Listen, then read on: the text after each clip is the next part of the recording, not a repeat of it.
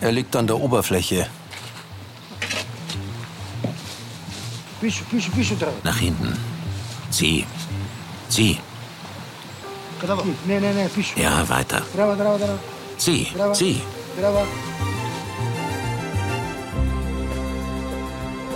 Die Grenze zwischen Griechenland und der Türkei, der Evros. Ein Grenzfluss zwischen zwei Ländern, daneben ein Wald.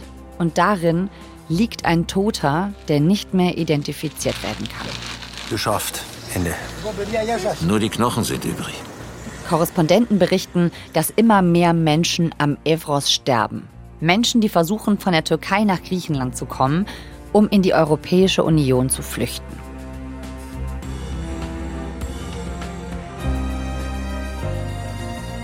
Ihr hört 11KM, der Tagesschau-Podcast, in der ARD Audiothek. Auf dem Migrationsgipfel in Brüssel geht es heute und morgen wieder mal um die großen politischen Fragen in der EU. Um legale und illegale Migration und um Flucht.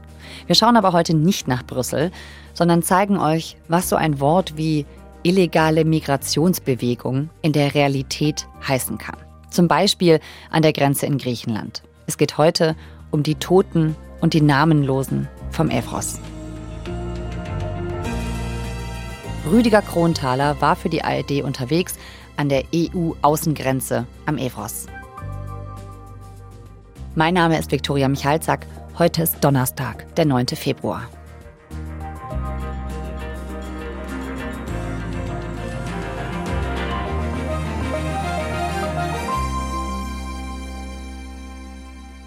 Die Polizei hatte eine Leiche im Wald gefunden, einen Toten. Und wir haben den Bestatter begleitet, wie er diesen Fund birgt, also wie er die Leiche aus dem Wald holt.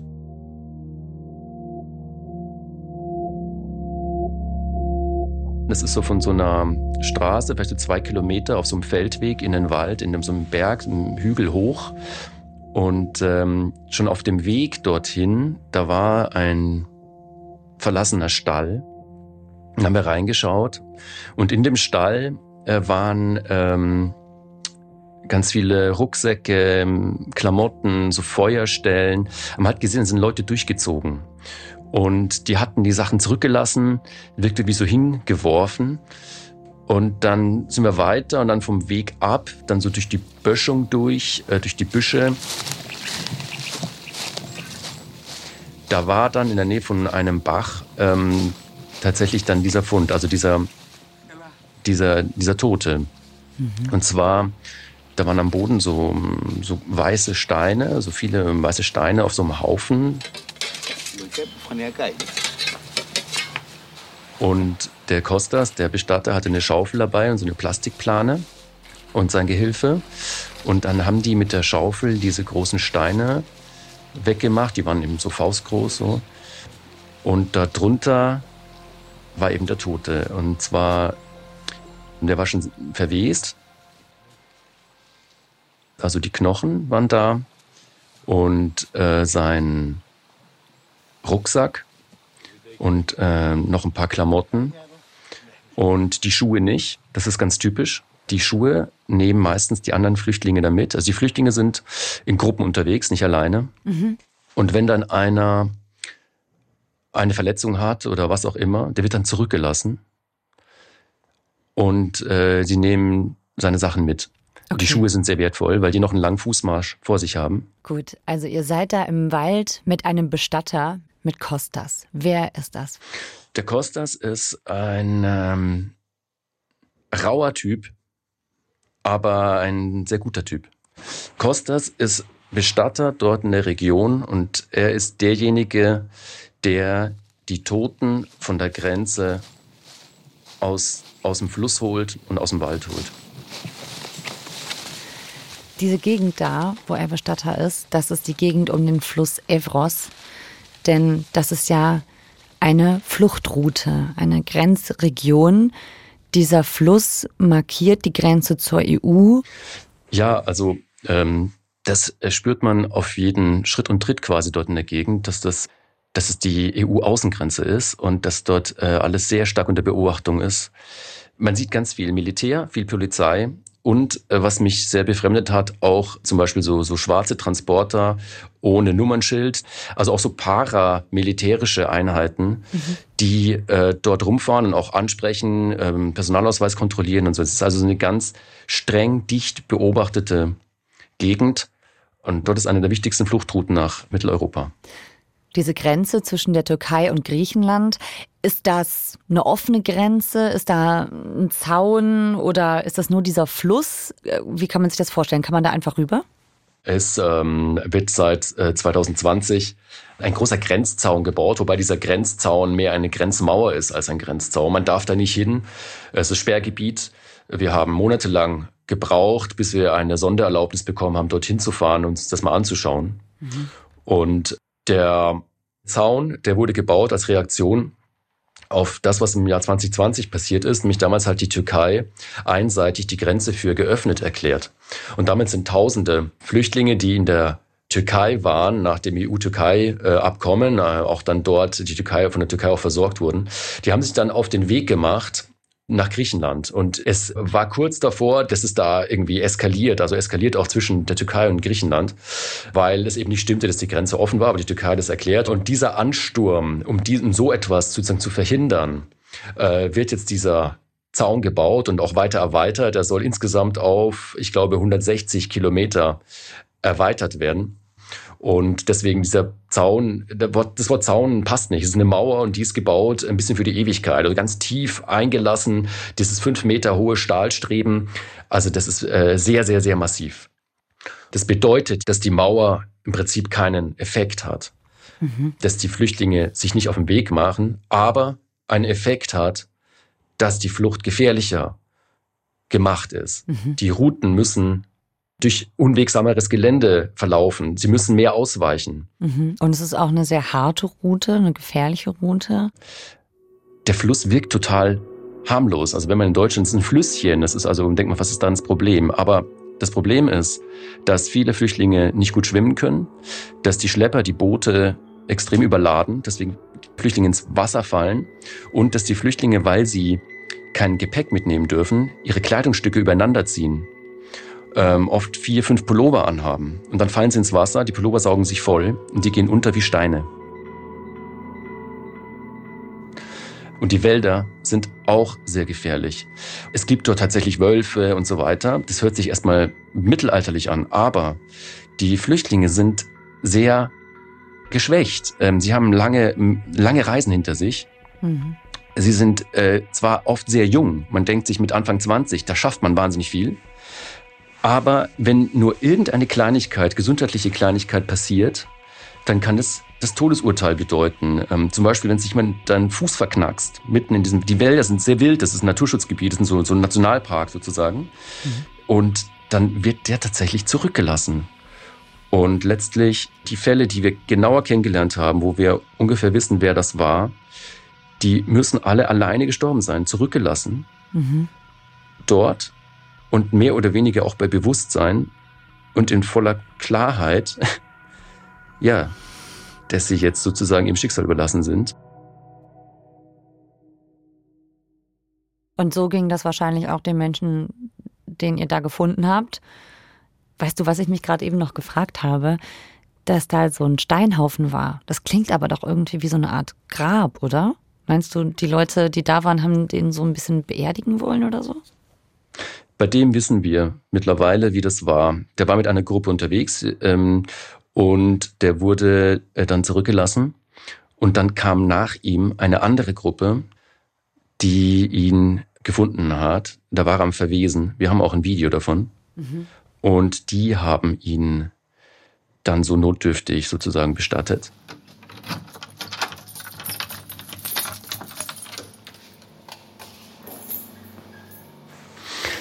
Ja, in äh, Alexandropoli, das ist die nächstgrößere Stadt, da gibt es ein großes Krankenhaus und dort ist der Rechtsmediziner Pavlos Pavlidis. Er ist der einzige Rechtsmediziner dort in der Region und jeder gefundene tote Flüchtling kommt zu ihm. Wir haben den Fund dann begleitet dorthin zu ihm. Oh Gott. Die Polizei sagt, bitte untersuchen, wir wissen nicht, was da passiert ist. Und dann schaut er sich das an und dann sind wir mit ihm in den Obduktionsraum gegangen. Das ist so weiß gekachelt. Das ist so, wie man es vom Tatort kennt tatsächlich. Mhm. Und da sind so große Metallwannen auf so Tischen und da liegen dann die Skalpelle und die Scheren und Sägen und so weiter. Und dann wird vor allem gemessen, also mit, mit so einem Metermaß, ähm, weil man anhand der Größe der Knochen äh, eben erschließen kann, wie groß der Mensch war. Und dann hat er DNA-Proben genommen und die werden mit so einer Säge aus dem Oberschenkelknochen rausgesägt. Mhm. Und dann in diesem, bei diesem konkreten Fall war es dann so, dass er eigentlich gesagt hat, er kann im Prinzip gar nichts sagen. Also das Alter konnte ungefähr bestimmen. Mein erster Eindruck, es ist ein junger Mann, ungefähr 20 Jahre alt. Wir haben keinen Schädel, nur einige Knochen. Die Todesursache kennen wir nicht. Der war ungefähr, ich glaube, ja, so drei, vier Monate schon tot. Das, das konnte er bestimmen. Und die Kleidung wird auch aufgehoben, gehört auch zum Fund. Das ist ganz wichtig, weil manchmal kann man an der Kleidung später mal eine Identität feststellen. Mhm. Und dann läuft es so ab, dass er die DNA speichert und äh, ja, abgleichen muss. Also der Pavlos Pavlidis, dieser Gerichtsmediziner, wie sehr beschäftigt ihn dieses Thema Flucht? Also vordergründig sagt er, das ist mein Job. Er sagt, das ist meine Aufgabe. Dafür werde ich bezahlt. Ähm, er untersucht ja auch die, wenn jemand im Krankenhaus stirbt, man kennt die Todesursache nicht genau, Autounfall muss er checken. Und bei den Flüchtlingen, das nimmt halt sehr viel, in sehr viel ein. Er hatte im Jahr 2022 so viele tote Flüchtlinge wie noch nie in seiner beruflichen Laufbahn. Der ist seit 22 Jahren dort. Er hatte ähm, 63 Fälle im Jahr 2022. Wie viel waren das dann in den Jahren davor? Also ähm, Pavlidis sagt, dass er selbst als Forensiker 600 Fälle in den letzten 22 Jahren untersucht hat. Das muss man aber wissen, dass das ja nur die Fälle sind, die man gefunden hat. Also es wird ja nicht jeder Tote gefunden. Und er geht davon aus, und er ist auch nur auf der griechischen Seite, man weiß ja nicht, wie viele auf der türkischen Seite möglicherweise schon sterben. Mhm. Und er sagt, es müssten ähm, ungefähr 1200 Menschen tatsächlich sein, in den letzten 22 Jahren an der Grenze am Evros gestorben sind. Er hat das erst angefangen, überhaupt statistisch zu erfassen. Mhm. Man merkt aber auch, dass das ein bisschen mehr ist als nur seine berufliche Verpflichtung. Also er ist so ein klassischer Beamter, würde ich sagen, der sozusagen, ich sehe die Aufgabe, aber man merkt es, weil ähm, er sagt, jedem Mensch gebührt eine Identität und äh, versucht die Identität dieses Toten zurückzuholen. Mhm. Er sagt, wenn jemand ohne Identität sozusagen namenlos stirbt, ist es wie ein zweiter Tod. Und das, ähm, das darf nicht sein. Das heißt, das ist da für ihn schon auch ähm, eine Aufgabe über das rein fachliche hinaus, dass er sagt, ich muss, ich möchte den Verwandten, ihren Angehörigen zurückgeben, die Verwandten, die einen verloren haben, ihren Angehörigen zurückgeben. Mhm. Und ähm, ja, und das ist natürlich, er, er schafft das ganz oft nicht, ja. weil er nicht mehr hat als ein Haufen Knochen tatsächlich. Ja. Er sieht diese toten Menschen, auch wenn von ihnen vielleicht nur noch Knochen übrig sind. Was weiß er denn über die Reise der Menschen bis dort? Was kann er denn darüber sagen, wie die Flucht funktioniert? Er kann anhand der Körper sozusagen, anhand der Leiche, kann er ja sehr viel ablesen. Also er kann die körperlichen Strapazen ablesen, die die auf sich nehmen. Er sieht, dass die geschwächt sind. Er sieht zum Beispiel, wir waren bei einer Leiche, haben wir es mitbekommen auch, äh, das war eine junge Frau, 22 Jahre alt aus Somalia. Die hatte so ein Magengeschwür mhm. und das war so stark, die konnte nicht mehr, die war, die konnte nicht mehr weiterlaufen. Und der sagte, dieses Magengeschwür ist ein klassisches Stresssymptom. Ja. Also die Frau war massiv unter Stress und zwar schon monatelang. Das sieht man an dem Körper, wie der Körper aus gezehrt ist. Also er sieht das, er sieht auch, dass die verdursten, dass die also dehydriert sind. Also er sieht sozusagen, was das körperlich bedeutet, diese Flucht auf sich zu nehmen. Und er wertet ja auch ähm, Handyvideos aus, wenn sie da sind.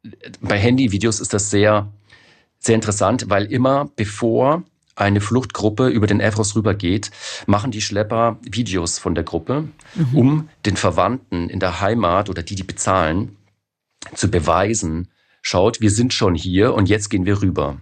Mhm. Das funktioniert ja so, ne, dass, dass oft die ganze Verwandtschaft zusammenspart und das Geld dann Schleppern oder Schlepperbanden gibt, die dann manche über die Grenze schleusen sollen. So, so klappt das ja, ne? Ja, und es läuft auch immer mehr digital. Das heißt, die Verwandten zahlen nicht mehr bar, sondern es läuft mit Überweisungen. Ja. Und das heißt, ähm, die fahren an die Grenze, sagen, hier sind wir, nächste Überweisungsrate bitte. Also das ist der Deal. Das ist wie sozusagen eine Rückkopplung. Und dadurch hat man diese Videos und du siehst diese jungen Leute, das sind ja fast nur Männer, aber du siehst die da sitzen und die sind alle happy, die, die wollen los. Woher kommt denn der Gerichtsmediziner an diese Handyvideos von den Leuten? Ja, die, die Handynummer von Professor Pavlidis, die ist in der Flüchtlingsszene bekannt. Ach. Das ist äh, ganz interessant. Äh, die Flüchtlinge, die einen Angehörigen suchen, sind vernetzt. Es gibt da diverse Foren und da ist auch seine Nummer. Das heißt also, die schreiben ihn dann irgendwann an. Und wenn sie wirklich nicht mehr weiterkommen und schicken ihm eben Fotos und Videos von dem Angehörigen und hoffen, dass er ihnen sagen kann, ja, ich habe hier einen Toten der könnte es sein, der müsste es sein. Also es ist eigentlich eine negative Nachricht, es ist ja. so ein bisschen die letzte Hoffnung, zumindest hat man dann Gewissheit. Ich meine, Sie schreiben einem, der die Toten analysiert. Also der Job von Pavlos Pavlidis ist nicht nur Menschen zu identifizieren, also der ist auch ganz wichtig für das Seelische von den Familien, ne? Also für dieses genau. Abschließen. Ja. Okay. Das ist für ihn eine persönliche, das hat er schon gesagt, das ist für ihn persönlich eine Motivation, weil er weiß, das braucht man. Mhm. Das gehört zum Menschsein dazu. Wir müssen uns verabschieden können von, äh, von Verstorbenen. Mhm. Und äh, es ist wie ein zweiter Tod. Wenn er es nicht schafft, den Toten zu identifizieren, dann ist es für den Toten ist es sozusagen wie ein zweiter Tod. Er ist nicht nur gestorben, er hat auch seine Identität verloren. Woran sterben die Leute da? Die ähm, häufigste Todesursache ist Ertrinken. Mhm. Die zweithäufigste Todesursache ist ähm, Erfrieren. Mhm. Das hat mich ein bisschen erstaunt, weil ich dachte, mhm. ja, Griechenland ist immer schön warm. Ja. Aber das ist, äh, als wir dort waren, war es auch, äh, auch ziemlich kalt. Ähm, da mhm. gehen so Wind, das ist so windig, das ist auch ein bisschen, ist auch gebirgig. Und ähm, wahrscheinlich gehen die Leute die, nachts, damit es dunkel ist, da ist noch kälter. Genau, mhm. genau, es ist äh, nachts und dann auch, ich habe mal das Gefühl, also das hat er auch gesagt, die haben halt nicht viel Erfahrung mit Wasser ähm, wenn man in den Fluss stürzt und rauskommt, da muss man sich halt dann ausziehen, weil die Klamotten, die nassen Kleider, die in, ja. äh, entziehen mir die Temperatur, die Wärme. Ja. Wir haben ein Foto, hat er uns gezeigt, von einem Toten, den sie gefunden haben in so einer Hütte. Mhm. Also der ist ins Wasser gefallen, dann hat er sich in so eine, bis in so eine Hütte mhm. geschleppt und hat dann dort, wollte sich offensichtlich aufwärmen in der Hütte und ist dort erfroren. Weil er die Sachen nicht ausgezogen hat. Genau, er hatte alle Klamotten an huh. und ist dort erfroren. Wer sind denn diese Menschen? Also es sind hauptsächlich junge Männer, Frauen sind es weniger.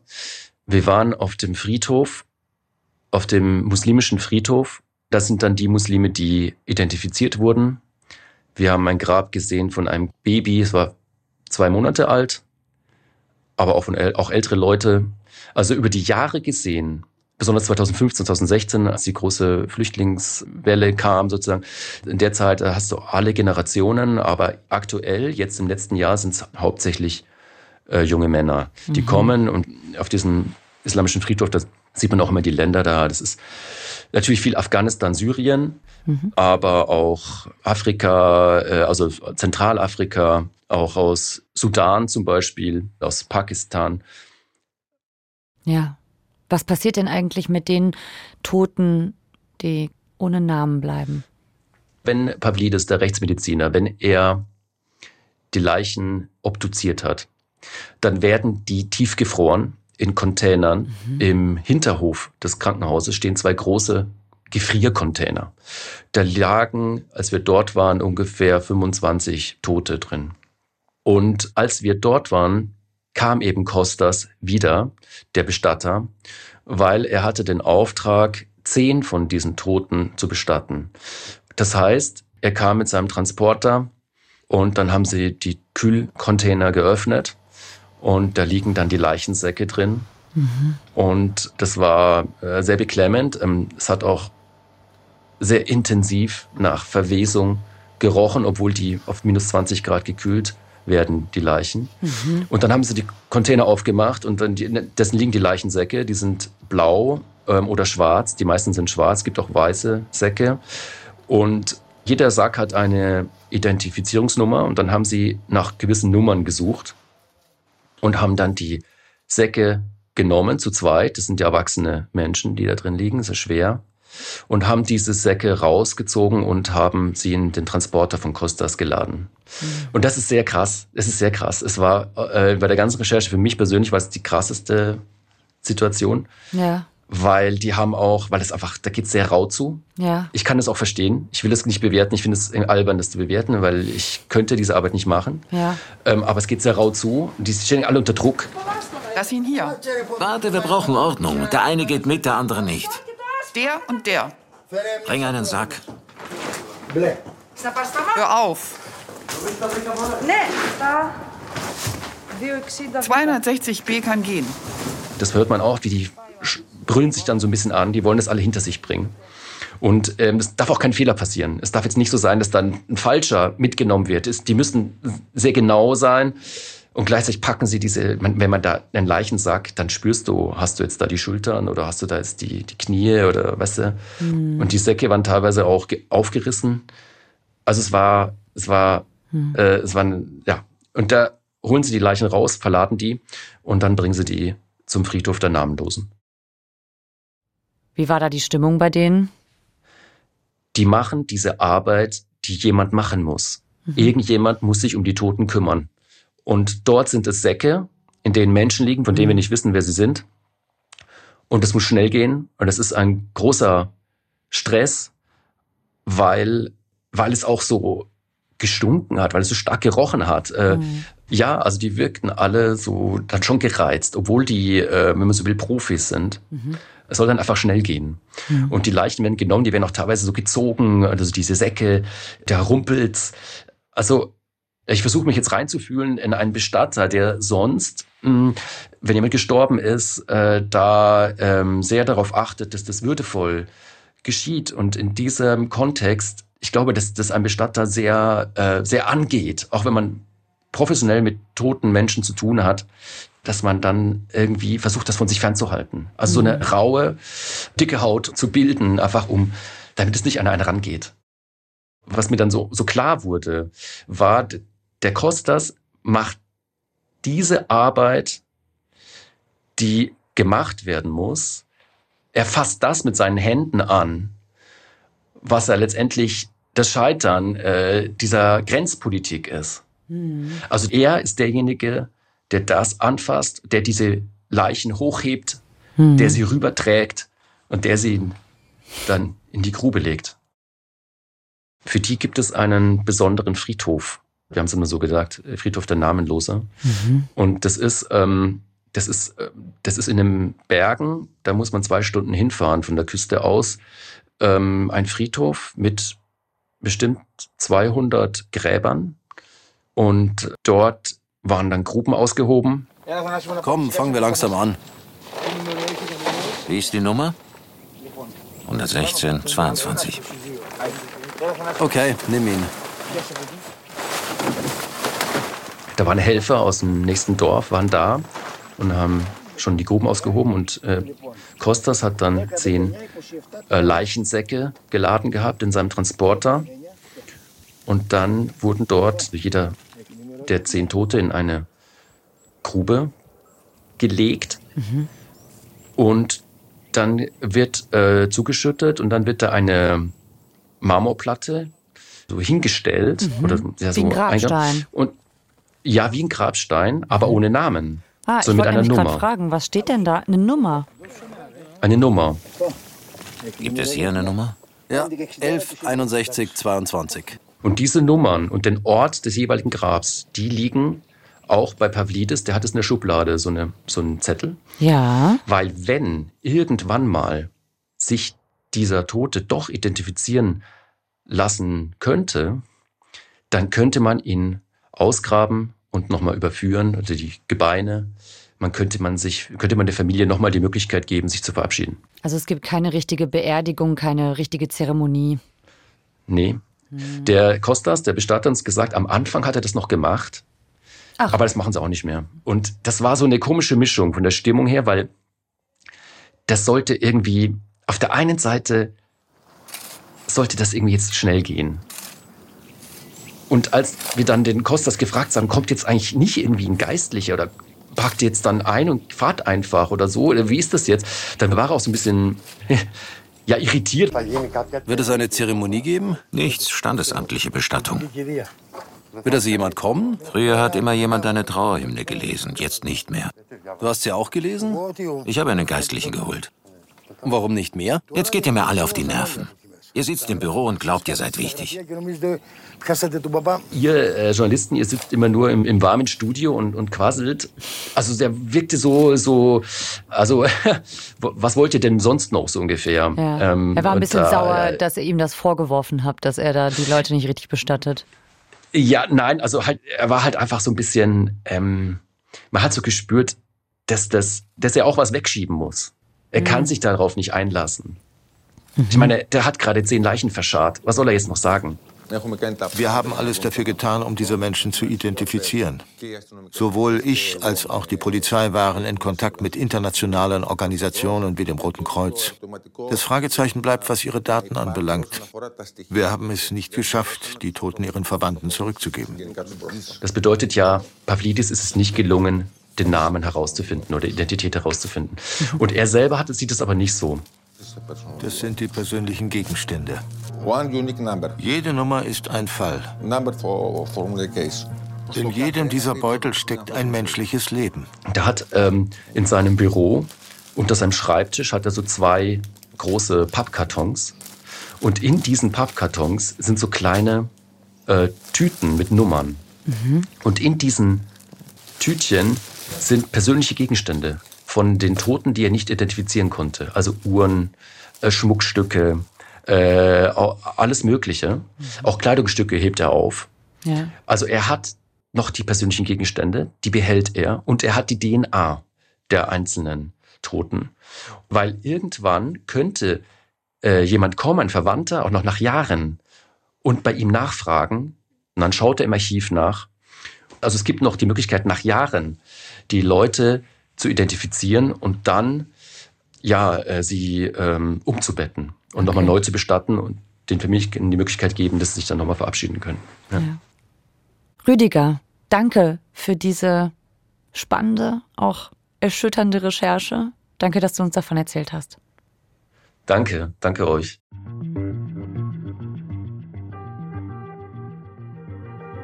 Rüdiger Kronthaler ist Auslandskorrespondent im ARD-Studio Rom. Er hat in aller Tiefe zu den namenlosen Toten vom Evros recherchiert. Rüdiger hat auch eine Doku gedreht, die ihr auch bei Arte findet. Den Link dazu gibt's in unseren Show Notes. Das war unsere Folge für heute bei 11KM, der Tagesschau-Podcast. Autorin dieser Folge ist Katharina Hübel. Mitgearbeitet hat Sandro Schröder. Produktion Jonas Teichmann, Florian Teichmann, Viktor Weresch und Gerhard Wiechow. Redaktionsleitung Lena Gürtler und Fumiko Lipp. Mein Name ist Viktoria Michalzack. 11KM, der Tagesschau-Podcast, wird produziert von BR24 und NDR Info. Und wir hören uns morgen wieder. Tschüss.